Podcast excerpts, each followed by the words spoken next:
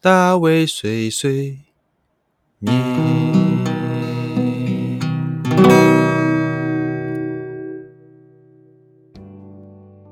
Hello，大家好，欢迎来到大卫碎碎念，我是大卫。今天录音的时候是五月二十一号，哈，那个 我终于好像可以赶上礼拜五上上架这件事情。OK，啊，现在大卫就是在这个大卫碎碎念，每个礼拜固定会上架这个读书心得，就是我看一些书籍，然后把里面的内容跟我自己的感想啊分享出来给大家听一听。那现在正在看一本书，叫做《正念沟通》啊，它的副标题叫做《在冲突、委屈、情绪勒索场景下说出真心话》。诶，这本书现在目前进入到这一周是第三周，呃，预计下一周会把它做结束哈，比我想象中还要多。我真的觉得以为说一本书大概顶多做个两集啊，一集甚至可以结束之类的，但是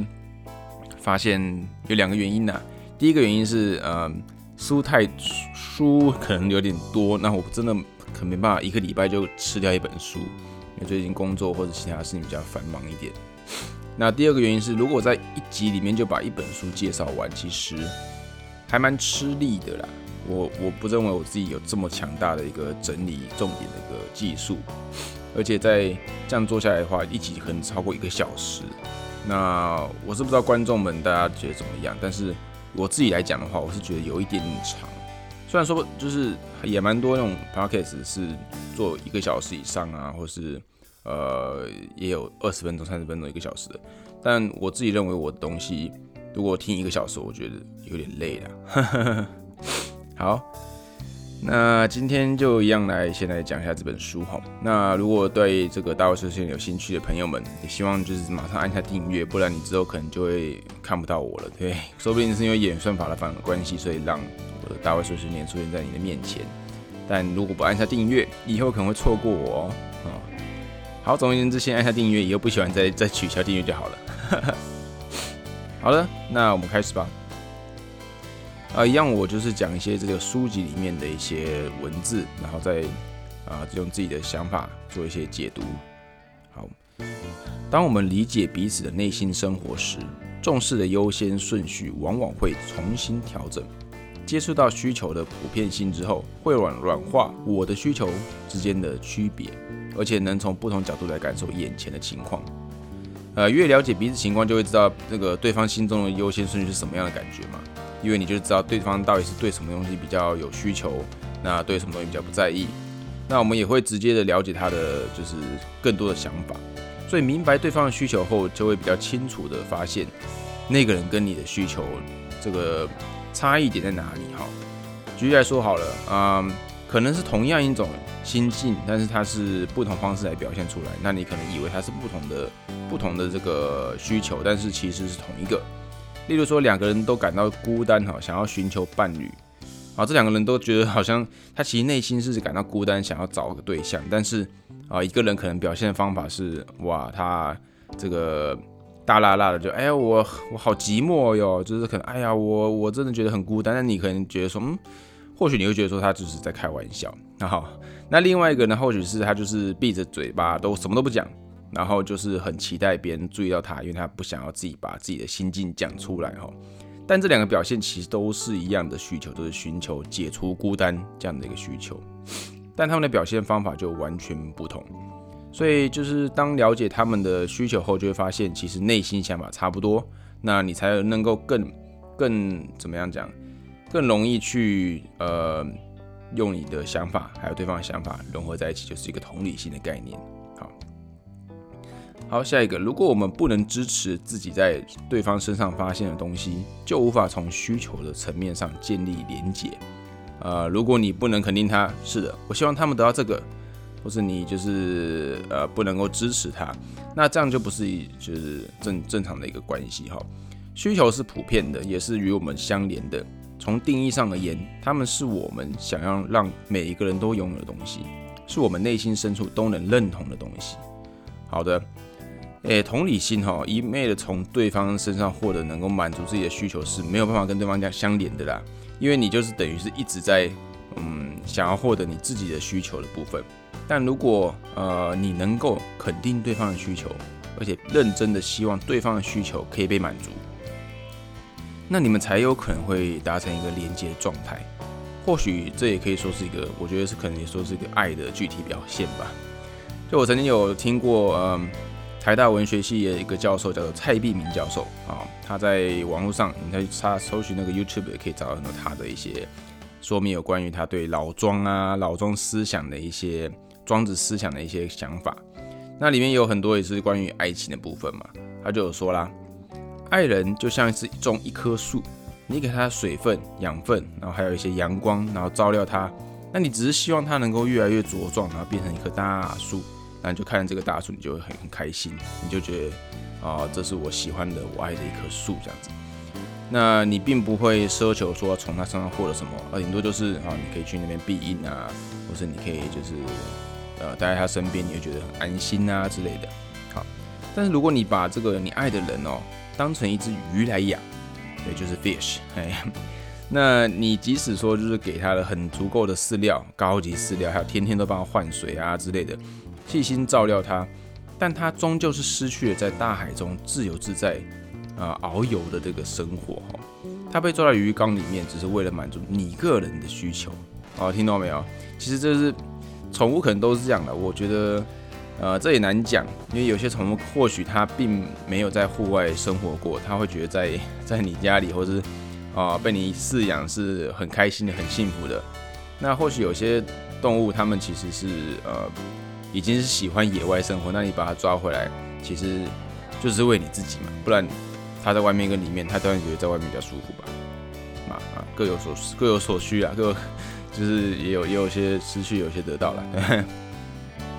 但重点是，就是你要好好思考，你的爱是在满足自己，还是满足对方的需求。今天不管鱼是不是喜欢在家里，或是喜欢大海，那是他的决定。那我们没办法说，不应该说，因为自己想要它才留在我们家里，所以就把它抓过来，不问他的需求。他搞不想大海啊，对不对？好，就是在这样的感觉。哦，对，所以我们必须要支持说对方真正的想要的一个需求的部分。那。呃，能够这样支持他，也才能够真的跟他有所所有所连接啊。好，再来练习自我同理心。呃，先询问你的需求和价值观，往内心倾听，什么才是最重要的？这个就是先处理好自己啦。你先处理好自己，你才有资格在意别人嘛。你连自己内心的声音都没办法搞清楚，然后就贸然的抛出同理心雷达。想要让这个想要去关心别人，或者想要跟别人有同同理心的达成，那你只会让事情可能变得更复杂。对方的想法跟情绪跟你原本预想的可能不同的时候，你就必须要马上站稳自己的脚步，才有办法迎接这种就是冲击嘛。那可他可跟你的想法不一样，你们就会碰撞嘛。那如果你自己都没办法站稳脚步的话，呃，有时候可能又接受啊，有时候可能又会被被就是又又会被又会反弹。那这样子的话，根本就没办法很自然的满足对方所要的需求嘛，那只会让事情变得越来越复杂。所以你要先搞清楚自己到底是站在什么样的一个立场，跟你的价值观到底是什么，你才有办法去跟对方做就是连线嘛。那对方也还知道你到底想什么，对不对？对方如果也不清楚你在干什么，那他也不知道怎么样来面对你。好，所以不同意的同理心。当我们不同意别人的观点时，可能会拒绝向他人敞开心扉，因为我们担心同理心表示同意哦，而且啊，然后然后就是说，呃，表现出我们了解他们的感受或对他们而言，其实是一件重要的事情。这并不等于赞同他们的想法或支持与我们价值观不一致的行动，真比较像是讲这种尊重的感觉啊。你们我们觉得没有办法，就是完全赞成所有人的观点，每一个人观点你有所不同啊。你如果说我赞成你的观点，我赞成所有人的观点，那你就是骗人的，对，因为你已经就是不可能全部都是完全完全符合你自己的想法啊。但即使是不赞同，也可以试着表达就是理解哦。你不用说就是因为觉得说我我如果跟你讲说我理解你的想法，那就代表好像我失去我自己的立场，然后就是妥协了，或者说我就是顺从你了。那也不是这样子，其实只是说，呃，让对方知道，其实你接收到他的讯息了。那你不是一直一昧的只站在自己的立场去想自己的观点，这样子好。那如果能够同意对方的同意心的话，诶，其实啊不是同意心啊，如果能够同意对方的观点的话，那会让这个对方也比较能够啊自在的展现自己的想法，更自在的表现自己的需求，那你们才有可能达到一种比较自然的嗯心境上的连接啦，嗯。好，那下一个。清楚陈述发生了什么事，而不做判断或评论，能让别人更容易听懂我们的意思，并朝朝着解决方案啊解决方案努力。诶，提出见解的时候，以别人不认同的主观情绪开头，哈，往往会造成一些不重要的反弹啊，不必要的反弹。除非你本来就不是在讨论事情，而是在陈述你的想法的哈，不然你在沟通还没开始之前，就已经就是。加入了一些自己的情绪，或者我觉得这样子，我觉得这个东西应该要这样做。诶，我觉得这个这个就我以前的一个想法来看的话，这件事情你应该要用这样的方式来面对之类的。那其实就是还没有在还没有在听别人的想法之前，你就已经把你自己的情绪跟观点都全部加在里面了嘛？那对方就马上知道你的观点，他也没办法就是呃跟你做讨论啊，因为他如果跟你想的不一样的话。那他顶多只能决决定说要跟你对抗，还是要就是不理你嘛，那就不能讨论啦。那如果你说你今天今天就是用一种好，你虽然心里是觉得说我自己可能是这样认为，但是你想要讨论的时候，你可能就讲说，呃，这些事情是不是是不是用这种方法有办法解决呢？还是说你有什么样的不同的想法之类的？你可以提自己的感受，你可以提自己的一些就是意见，但是你一定要留空间给对方嘛，对不对？不然对方他怎么有办法去啊提出他自己的想法呢？好，好，那这是这个同理心的表现哈，这个很重要。好，再就是嗨提出请求，就是在寻求方法满足需求。请求就是承认我们之间的相互依赖，以面对失望或被拒绝的觉得可能。啊，我住在日本啊，其实日本人们有一个很大的民族性，就是不希望麻烦到别人。啊，这算是一个不错的理解，但也是一个有点不健康的沟通方式。怎么说呢？因为你如果今天就是完全的啊顾虑到对方，或是完全的忽视自己的需求，那忽视自己的感受，只是在忍耐的话，这个其实没办法做非常非常健康跟长远的一个同理心或者沟通的一个互动哈。所以适当的寻求满足啊，也是必须的。人与人就是有。互相付出才促使了距离的缩短嘛，不然两个人如果一直都在安全距离的话，那就是一直维持这样关系嘛。那如果今天有稍微有一有一方愿意踩多一点，那另外一方也愿意就是在某个时候再进来多一点，OK，那我们彼此之间的距离才会慢慢的缩短。对，但是注意了，这边说的是适当，也就是说你必须要在尊重彼此的价值观的想法之后的行为。才会在此范畴当中哈，不然就是在变成施加对方压力的嘛。今天每个人都有自己，嗯，他没办法被侵犯那一块领域。那如果你今天，嗯，为了提出你，为了满足你自己的需求，你去攻击或是呃踏入对方那一块领域的话，那其实就不是适当的一个，就是 去那个就不是一个适当的提出请求的一个过程了。因为你等于是在呃伤害对方啊，对，好，来，那我们接下来讲下今天的最后一个哈，语言的艺术，这个其实应该还蛮多的啦，只是说这边有举例几个，我觉得能稍微提出来。其实看这种东西看多了，你可能也没办法马上马上就变成你自然而然的一种讲话方式，但呃，或许慢慢吧，就是练习，你可能在每一次要讲。任何话之前，你就先想想看，我讲的这句话的方式是不是能够更好？那有哪些文字可以换成别的别的字眼来表达，对不对？那这边要提就是几两个例子，它里面写说，比如说你今天要问对方说，你会更爱我吗？那你还不如把，或许你可以把方式改成，哦，你回家的时候，请试着看着我的眼睛，跟我打个招呼，这对我来说就是意义非常重大。